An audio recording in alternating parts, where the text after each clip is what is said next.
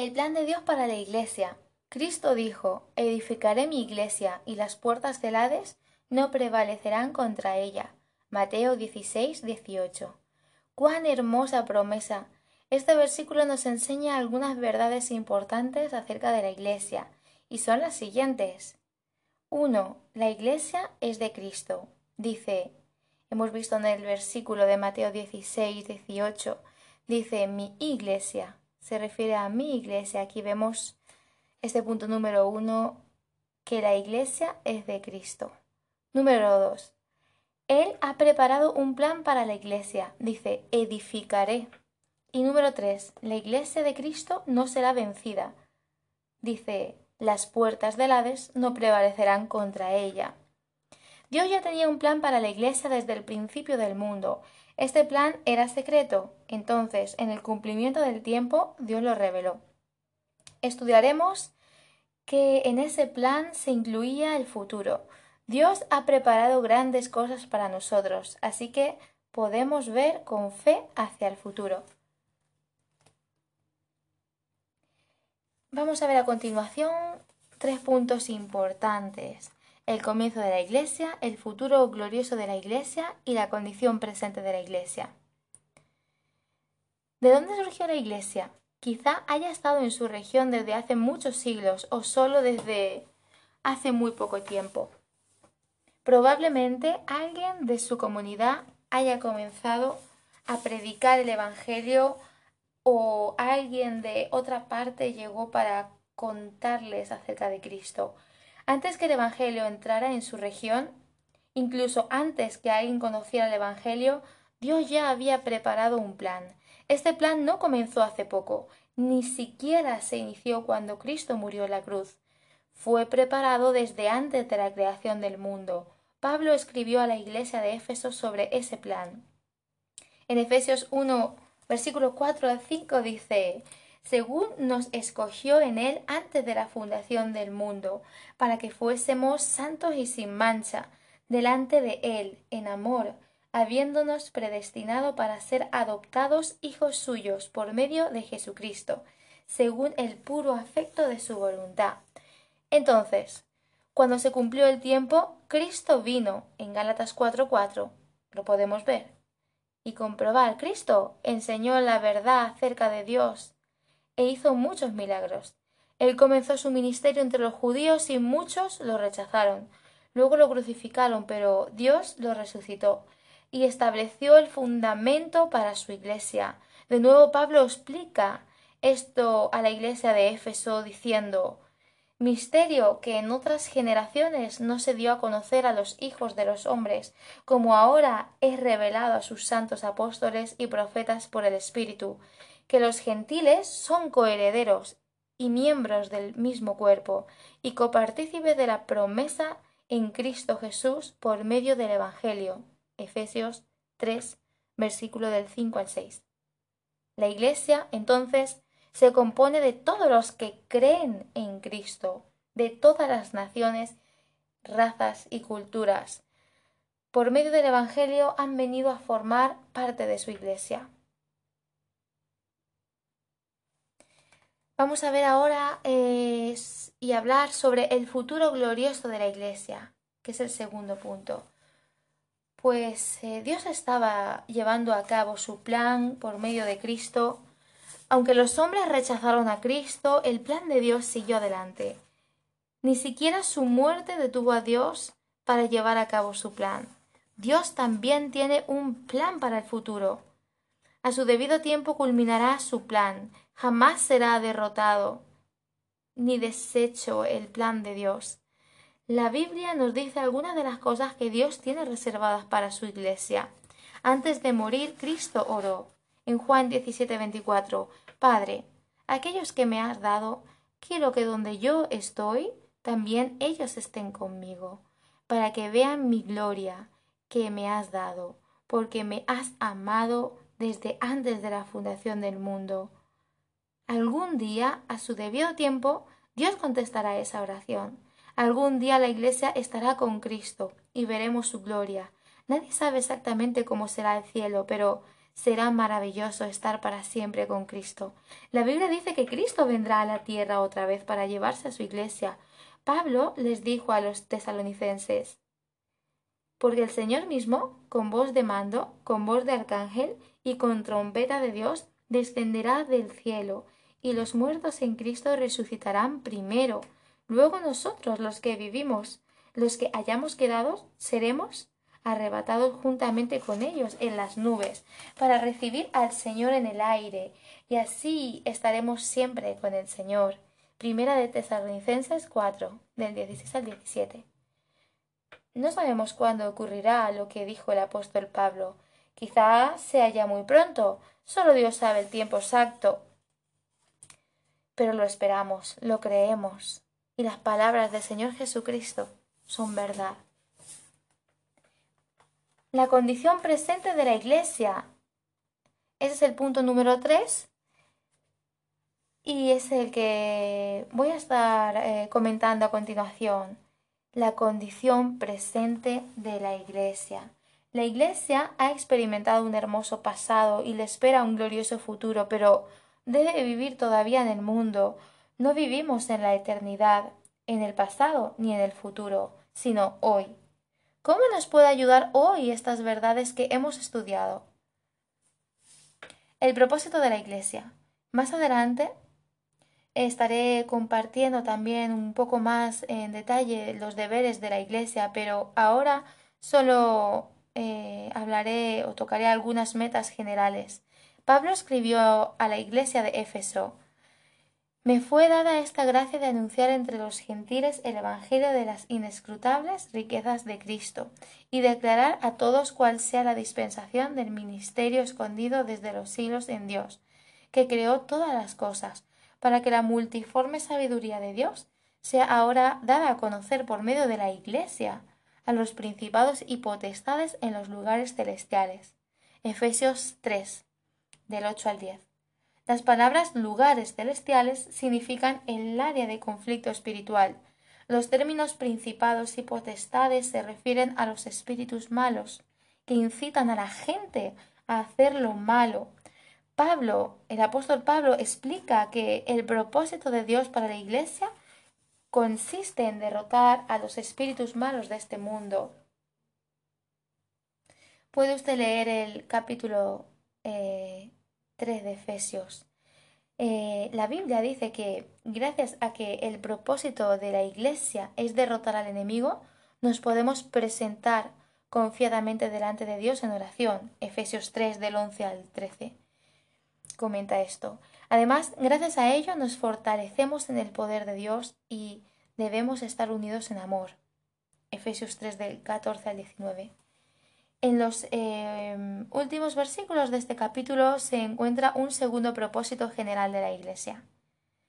Dice, y aquel que es poderoso para hacer las cosas mucho más abundantemente de lo que pedimos o entendemos, según el, el poder que actúa en nosotros, a Él sea la gloria en la Iglesia, en Cristo Jesús, por todas las edades, por los siglos de los siglos. Amén.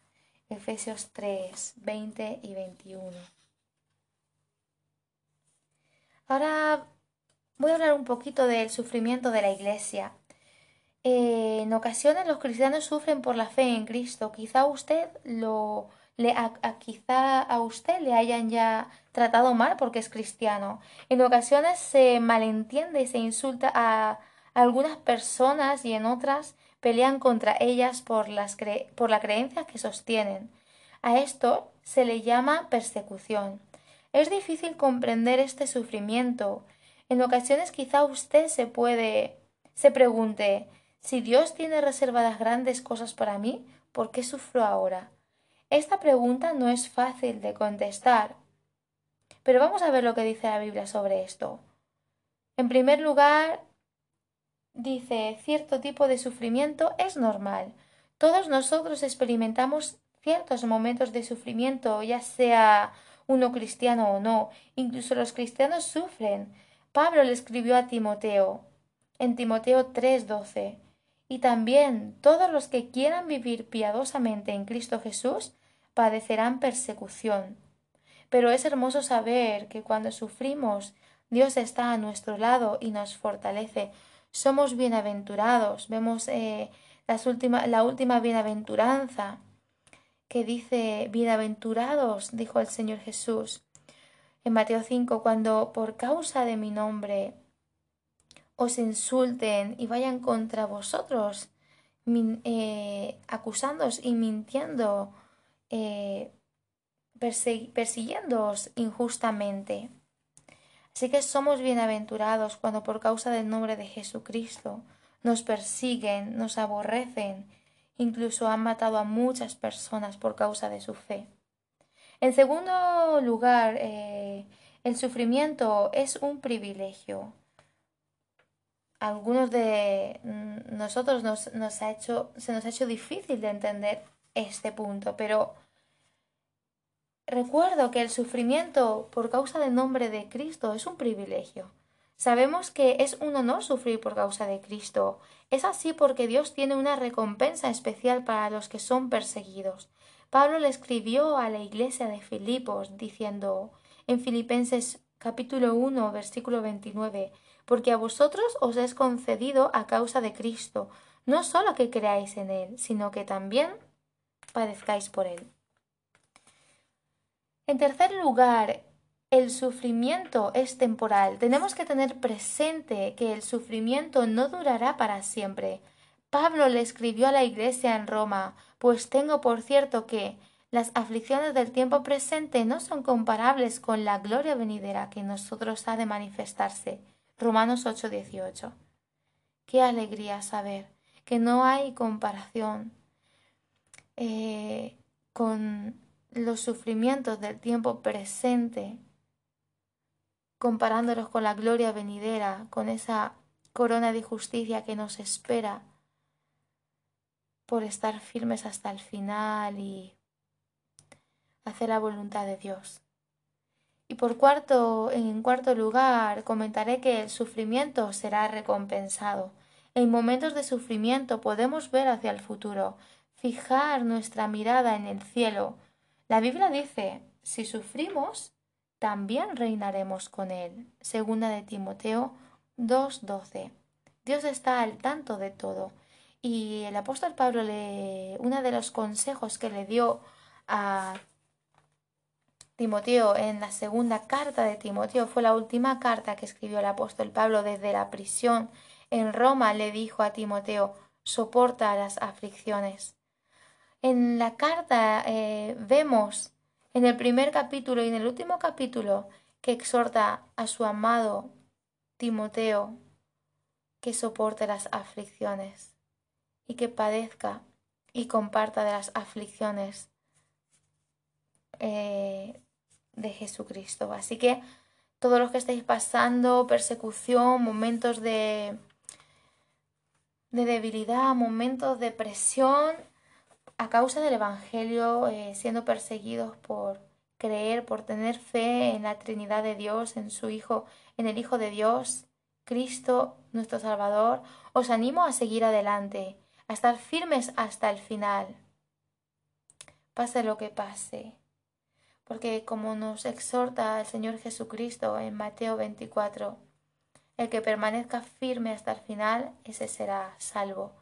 Así que que no se endurezca vuestro corazón por la maldad que hay alrededor o por el dolor que nos hacen padecer muchas veces, incluso las personas que tenemos más cerca, porque sabemos que seremos recompensados y que podremos ver podremos eh, descansar en Dios un día si seguimos firmes en nuestra fe. Dios tiene grandes planes para la Iglesia. Podemos participar de ese futuro glorioso, pero hemos de ser fieles en el presente, incluso a pesar de las dificultades. Pues hasta aquí este comentario eh, sobre el plan de Dios para la Iglesia que el Señor os fortalezca y os continúe ayudando en todo. Hola a todos, eh, bienvenidos a esta reflexión sobre la historia de la Iglesia. Estoy comentando... Eh, hola a todos, bienvenidos al segundo mensaje titulado La historia de la Iglesia. Eh, estaré grabando cuatro reflexiones para aprender más lo que dicen las escrituras sobre la Iglesia. En el primer mensaje hemos visto el plan de Dios para la Iglesia.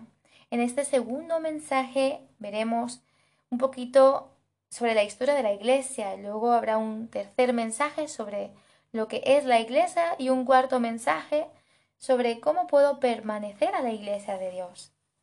Así que vamos allá eh, y vamos a comenzar a reflexión.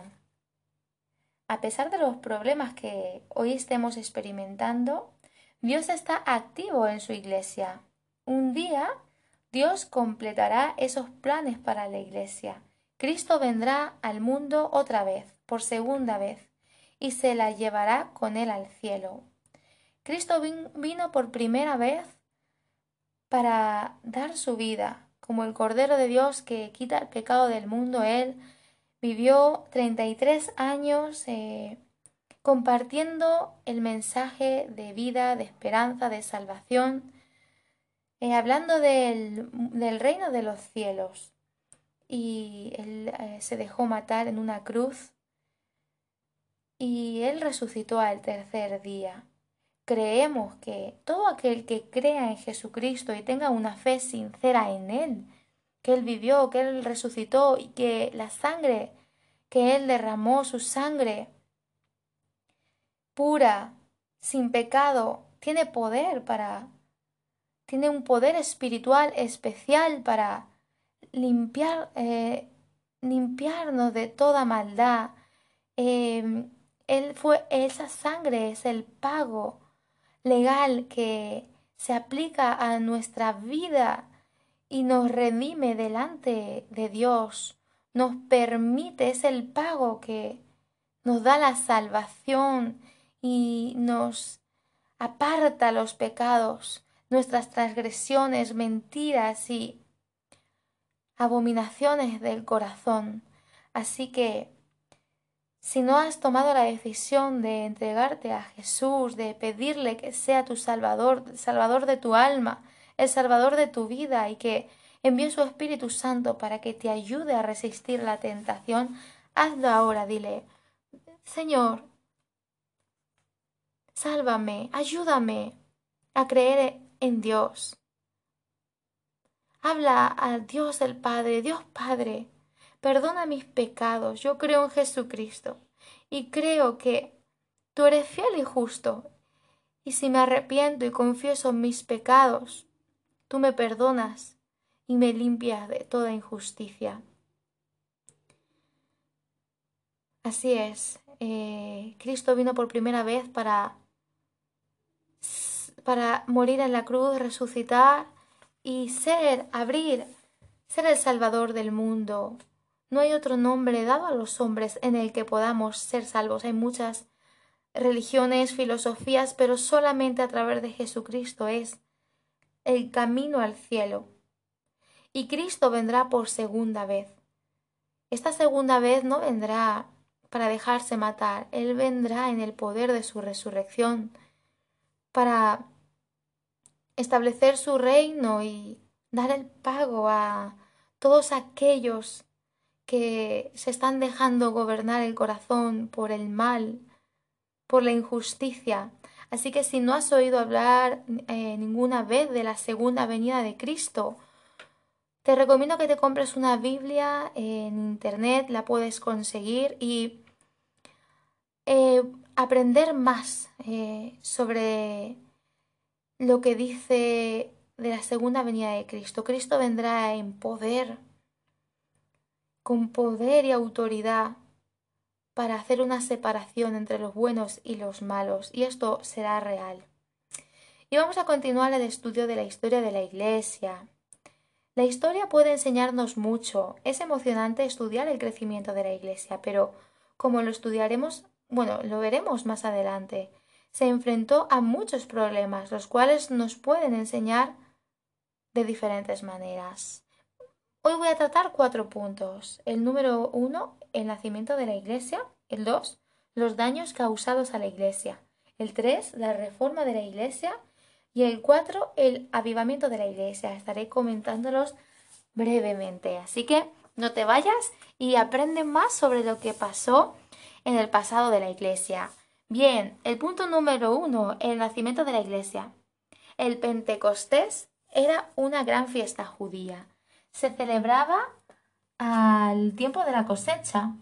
Desde lugares muy lejanos la gente viajaba a Jerusalén. En el primer día de Pentecostés, después de que Jesús resucitó, los discípulos se reunieron en Jerusalén. Sucedió algo muy especial. Lee en la Biblia el libro de los Hechos capítulo 2, versículos del 1 al 5, para que puedas descubrir lo que ocurrió en esa ocasión. La iglesia experimentó un hermoso comienzo. Muchos nuevos convertidos se unían. Eh, lo podemos ver en Hechos capítulo 2, versículo 4. Y la iglesia, dice, crecía diariamente, versículo 47. Pero los problemas comenzaron de inmediato. Los enemigos de Dios comenzaron a atacar a la iglesia. El libro de Hechos registra algunos de estos sufrimientos. Por ejemplo, en el capítulo 4, versículo 23 o en el capítulo 5. La gente contaba mentiras acerca de los creyentes. Al imperio romano no le agradaban estos grupos cristianos. Se les acusaba de ser malos ciudadanos por por ello, muchos cristianos sufrieron. Algunos fueron torturados, otros asesinados, pero la verdad no puede ser destruida. Los creyentes fueron obligados a huir de sus ciudades. Tuvieron que viajar a, Partia, Mesopotamia, Egipto, Libia y hasta Roma, las ciudades, a la ciudad capital del imperio. Bueno, por donde quiera que iban, los cristianos contaban lo que Dios había hecho. De esta manera se formaron muchos nuevos grupos de creyentes. Vamos a ver ahora la legalización de la Iglesia. Pues gran parte del libro de los Hechos narra que se extendió el mensaje. Describe la hora de los apóstoles Pedro y Pablo. Muchos libros del Nuevo Testamento son las cartas que Pablo escribió a las nuevas iglesias. Con el tiempo, Hubo tantos convertidos en el imperio romano que hasta algunos emperadores recibieron la influencia de los cristianos. El emperador Constantino, como 300 años después del nacimiento de Cristo, fue el que legalizó el cristianismo en el imperio romano. Muchas personas se unían a la iglesia solo porque grandes multitudes lo hacían. Algunos ni siquiera conocían a Dios. Se unían como quienes se hacen socios de un club sin convertirse verdaderamente a Cristo de corazón. Por supuesto, esto provocó algo de confusión, porque la verdadera Iglesia se compone de aquellos que aceptan a Cristo y andan como Él anduvo, creen en, lo que Él eh, dijo y enseñó, y buscan a Dios, viviendo una vida piadosa. Pero a pesar de la confusión, la verdadera Iglesia siempre existió, formada por creyentes fieles a Dios, y crecía rápidamente. Junto con este crecimiento se presentó la necesidad de organizarse para que los creyentes pudieran trabajar mejor juntos. Las viudas necesitaban ayuda, por lo que se escogieron varios diáconos. En Hechos 6.1.4 vemos cómo eh, seleccionaron a un grupo de de hombres eh, llamados diáconos para servir en la iglesia. Pero había también otras necesidades, como protegerse de hombres malos y de los que no enseñaban la verdad. Las iglesias grandes tenían que ayudar a las pequeñas. Necesitaban organizarse a fin de trabajar juntos en armonía y unidad. Punto número 2. Los daños causados a la iglesia. Con el paso del tiempo los emperadores cristianos o gobernadores trataron de controlar a la Iglesia y ésta se envolvió en la política. Los dirigentes de la Iglesia, llamados obispos, comenzaron a pelear entre sí por el control de las ciudades, de las grandes ciudades. algunos miembros de la Iglesia olvidaron el propósito de existencia de ella. Aproximadamente a los 500 años después del nacimiento de Cristo, Roma fue destruida. Para el año 1000 después de Cristo, los cristianos del Oriente no tenían relaciones con los del Occidente. Algunos cristianos dejaron de ser miembros de la Iglesia, pues deseaban vivir sin contaminarse del pecado que existía tanto dentro como fuera de la Iglesia. Se apartaron del mundo y de los creyentes menos espirituales. Se unieron a unas comunidades especiales llamados monasterios. En estas, por lo general, los monasterios tenían altas murallas para mantener el mundo afuera. ¿Acaso fue bueno que los cristianos vivieran en monasterios? Esta pregunta es difícil de contestar. Yo creo que no. Eh, los monasterios hicieron buenas contribuciones, sí, pero también tuvieron muchos defectos. Algunos se convirtieron en centros de aprendizaje.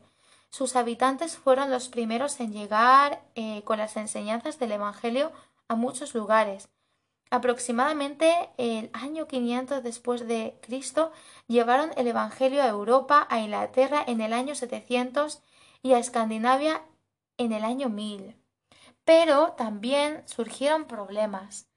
Así que vemos estos dos lados positivos y negativos de que los cristianos se apartaran en, estos lugares llamados monasterios. Por una parte, eh, fue muy bueno porque se prepararon en las enseñanzas y predicaron el Evangelio en, muchos lugares. Pero también las altas murallas de los monasterios aislaron a sus habitantes, los aislaron del mundo exterior y de las necesidades en muchas ocasiones de los demás. No podían ayudar al mundo de esta manera, estando encerrados. Se preocupaban más por sus propias almas en muchas ocasiones que por las demás. En ocasiones los monasterios se convertían en centros de pecado también, porque las murallas no podían detener el avance del pecado, ya que el pecado nace de dentro del hombre de la contaminación del corazón del hombre. Así que vamos a continuar esta reflexión sobre la historia de la Iglesia con el punto número 3, la reforma de la Iglesia. Con el paso de los años surgieron muchos errores dentro de la Iglesia. Las ceremonias paganas o impías tomaron el lugar de la libertad del Espíritu Santo. Las religiones paganas fueron cambiadas un poco más que parece, un poco más para que parecieran cristianas.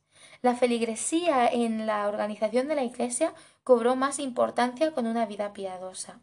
A los bautizados se les consideraba cristianos, aunque siguieran viviendo en pecado. Cuando algunos trataron de hacer volver a la Iglesia al camino de la verdad, fueron rechazados. Cuando Dios enviaba el avivamiento, mataban a los dirigentes. Y habían grandes oposiciones. Pero bueno, eh, hubieron unos cambios en la enseñanza y gracias a Dios continuó avanzando la iglesia y hubo esta, esta reforma, por ejemplo, poco después del año 1500 después de Cristo, se inició un cambio espiritual. Lo comenzó un hombre llamado Martín Lutero, aunque más que comenzó, diría que lo siguió, porque vemos a otros reformadores anteriores a Martín Lutero, como fue eh, Juan Hus o John Wycliffe. Podéis ver las películas de estos hombres, es decir, los testimonios de estos hombres en YouTube. Muy buenas películas, eh, por ejemplo, Juan Hus, eh, John Wycliffe y Martín Lutero fueron tres grandes reformadores, de los reformadores eh, más conocidos eh, en la historia, en la reforma de la Iglesia. Pero a, partir de Martín Lutero podríamos decir que fue cuando la reforma de la Iglesia eh, tuvo éxito y comenzó realmente a ser vista. Bien, este había tratado de hallar a Dios. Martín Lutero fue un hombre que buscó a Dios, eh, él había obedecido a la iglesia, se había aislado del mundo. Eh, bueno, eh, antes de seguir, decir que, bueno, Martín Lutero era un hombre que iba para ser abogado. Sus padres querían que se formara en la carrera de, bueno, de abogado, bueno, para ser abogado. Y resulta que él se encontró en una tormenta eléctrica, fue un, un suceso que Martín Lutero vivió, fue a partir de ese momento cuando vivió esa horrible tormenta en la que clamó grandemente a Dios y le dijo algo así como que si lo sacaba de esa de, de, de ese peligro, de esa tormenta eléctrica, lo serviría. Y así fue, eh, Dios tomó en serio, parece ser que tomó en serio las palabras o la oración de Martín Lutero y le dio una oportunidad. Así que Martín Lutero aceptó esa oportunidad que le daba Dios eh, para que sus palabras se cumplieran y, y bueno, él se, se ingresó a un monasterio y comenzó a aprender las escrituras entonces, bueno, eh, se encerró en ese monasterio como era típico hacerlo, ¿no? Se apartaban eh, todos aquellos que querían ser santos para Dios. Y, y bueno, de alguna manera eh, dice el testimonio de Martín Lutero que él ayunaba y, bueno, hacían esos esfuerzos que, que se solía hacer, pero para hallar a Dios, pero no lo podía hallar. Y después de algunos años que comenzó a estudiar la Biblia seriamente, finalmente encontró la respuesta a su búsqueda. En el libro de Romanos, capítulo 1.16, dice, Mas el justo por la fe vivirá. Eh, Martín Lutero, después de, bueno, de una experiencia, de un viaje a Roma que tuvo, de ver todas las eh, herejías y injusticias que hacía la Iglesia católica eh, y de todos esos esfuerzos de golpear su cuerpo, de tener que em, rezar tantas oraciones subiendo unas escaleras, de todos esos esfuerzos humanos. El Espíritu Santo lo llevó a esta parte de las escrituras que dice, más el justo por la fe vivirá. Y eso cambió la vida de Martín Lutero.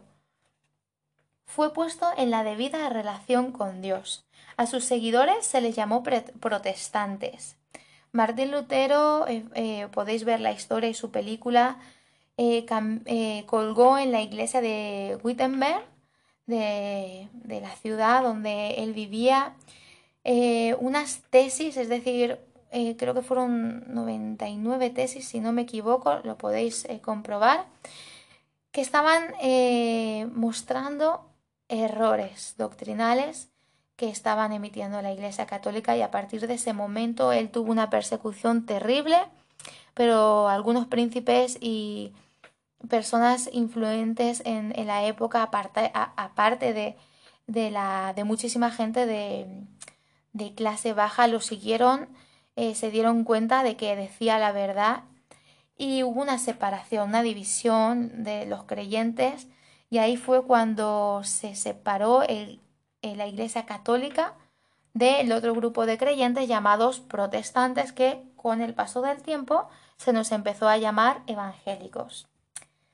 Y siguiendo esta reflexión sobre la historia de la Iglesia, eh, importante sobre Martín Lutero, eh, que él hizo énfasis en varias enseñanzas con la, bajo la frase solo es las escrituras, solo la fe y solo la gracia.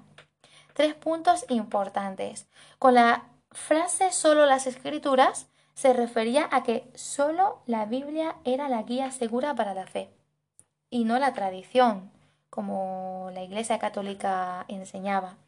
Con la frase solo la fe, enseñaba que el ser humano puede reconciliarse con Dios por medio de la fe, pues el hombre no puede hacer nada por sí mismo para ganar el favor de Dios.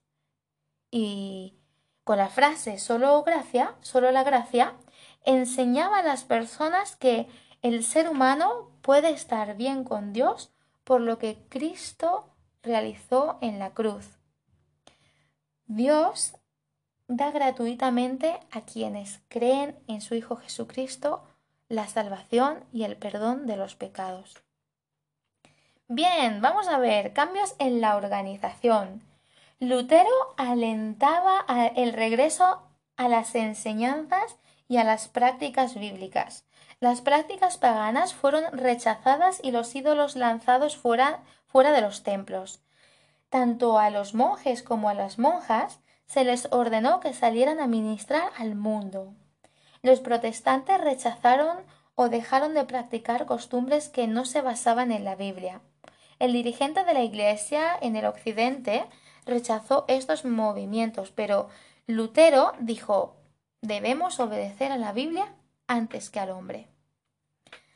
Así como los apóstoles eh, también dijeron esta frase, es necesario obedecer a Dios antes que obedecer al hombre. Los protestantes descubrieron muy pronto que necesitaban organizarse. Debido a las costumbres de cada país, se desarrollaron diversos tipos de organizaciones. Algunos querían apegarse al sistema que por tanto tiempo habían conocido. Deseaban a un líder fuerte que pudiera dirigir a los dirigentes de cada región. Estos líderes regionales, a su vez, gobernarían sobre otros. En esta forma de organización se destaca un fuerte liderazgo central. Por ejemplo, en Suiza, donde Juan Calvino dirigió a los protestantes, se desarrolló otra forma de organización. Suiza se ha caracterizado por su antigua tradición de permitir a sus ciudadanos que escojan a sus propios líderes. La organización de la Iglesia bajo Calvino les permitía a los miembros de la Iglesia que, escogieran a sus propios líderes, quienes a su vez escogían a los líderes regionales y nacionales. En esta forma de organización se les da más poder a los líderes locales. En otras partes de Europa se desarrolló otra forma de organización.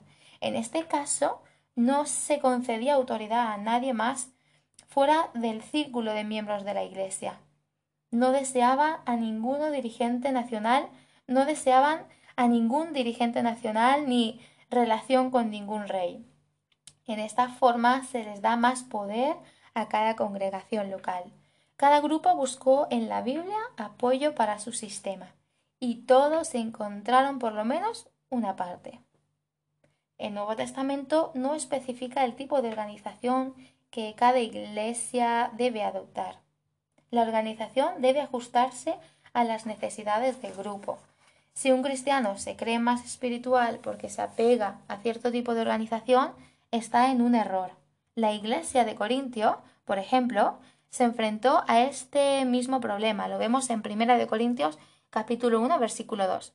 Los corintios descubrieron que la parte más importante de la organización de la iglesia son la armonía y el amor.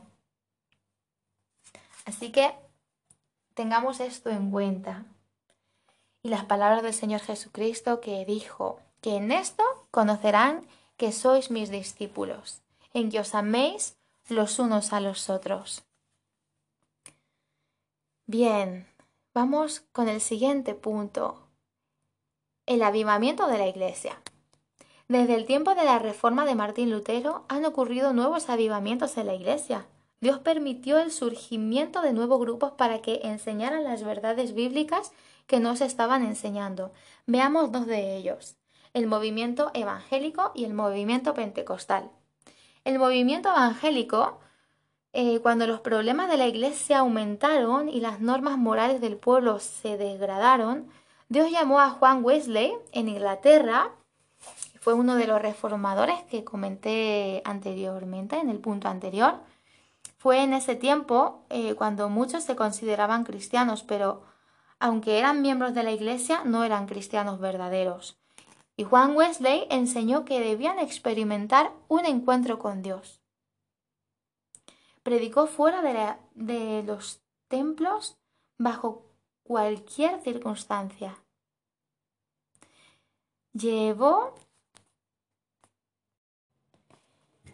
llevó el Evangelio a todas las personas de todas las clases sociales. Juan Wesley. Eh, perdón, eh, los eh, que cité, los reformadores que cité anteriores fueron John Wycliffe y Juan Hus. John Wycliffe fue un teólogo de Oxford, fue un cura, un traductor bíblico antes de la Reforma y Juan Wesley fue el que continuó la Reforma después de Martín Lutero. Martín Lutero vivió del año 1525 a 1546 y Juan Wesley fue uno de los reformadores eh, que le siguió a Martín Lutero. En cambio, por ejemplo, John Wycliffe y Juan Hus fueron antes de la reforma. Eh, fueron los que eh, bueno, se opusieron a toda esa doctrina falsa y con los años más tarde, pues fue Martín Lutero el que, eh, como he dicho antes, fue un instrumento de Dios para que la reforma por fin se llevara a cabo. Bien, entonces, este hombre, Juan Wesley, también escribió libros, fundó escuelas y ayudó a los necesitados. Produjo un cambio espiritual en toda la nación el crimen disminuyó también, el alcoholismo desapareció en ciertas regiones. Los lazos familiares fueron fortalecidos. Piensa en las necesidades espirituales que hay en tu, en tu comunidad, en tu región. ¿Acaso tu iglesia o su iglesia necesita un avivamiento? Debemos de pedirle y continuar pidiéndole a Dios en oración que prepare a gente como Juan Wesley, que podamos eh, ser esos instrumentos de Dios para hacer que nuestras comunidades cambien, mejoren, y aunque no podamos impedir que las tinieblas o el mal exista y avance, podemos permitir que Dios nos use para dar luz, para dar consuelo para dar esperanza de vida y para brillar esa luz de Cristo donde en plena oscuridad es donde más se verá. Bien, el movimiento pentecostal es el segundo movimiento que voy a estar comentando. Durante el siglo 19, eh, la Iglesia envió a muchas personas a predicar en lugares, en lugares nuevos. Los misioneros de Norteamérica y Europa establecieron nuevas iglesias en África, en Asia y en muchas islas. Al principio del siglo XX, Dios derramó su Espíritu Santo sobre la Iglesia. Continuó el Señor derramando su Espíritu Santo sobre, sobre su Iglesia en todo lugar. Ocurrió al mismo tiempo en muchas partes del mundo esto. Muchos cristianos experimentaron lo mismo que los primeros discípulos en el Pentecostés, el bautismo en el Espíritu Santo. Recibieron los dones del Espíritu Santo y el poder para testificar. A este movimiento se le conoce como el movimiento pentecostal. En la actualidad se ha extendido por todo el mundo. Desde 1950 muchos grupos de creyentes han recibido esa misma experiencia. Este movimiento está ayudando a la Iglesia a prepararse para la venida de Cristo. Así que que el Señor eh, siga levantando a su iglesia en todo lugar. Gracias a Dios por este movimiento evangélico, por este movimiento pentecostal. Que podamos seguir fortaleciéndonos en una vida piadosa, en el conocimiento de las escrituras y en el poder del Espíritu Santo, que es el que hace posible que en nombre de Cristo y la salvación de Cristo actúe en miles de personas por todo el mundo entero. Gracias damos a Dios por su Espíritu. Señor, oramos en el nombre de tu Hijo para que tu Espíritu Santo nos siga guiando, nos siga conduciendo a toda verdad y siga eh, dando vida a tantas personas perdidas. Ayúdanos, Señor, a creer en ti y a buscarte de todo corazón para seguir este movimiento de, de tu iglesia, gracias a tu Espíritu Santo y por medio de tu Espíritu Santo y de tu palabra. Gracias Señor. Bendice a todos aquellos que están escuchando este mensaje.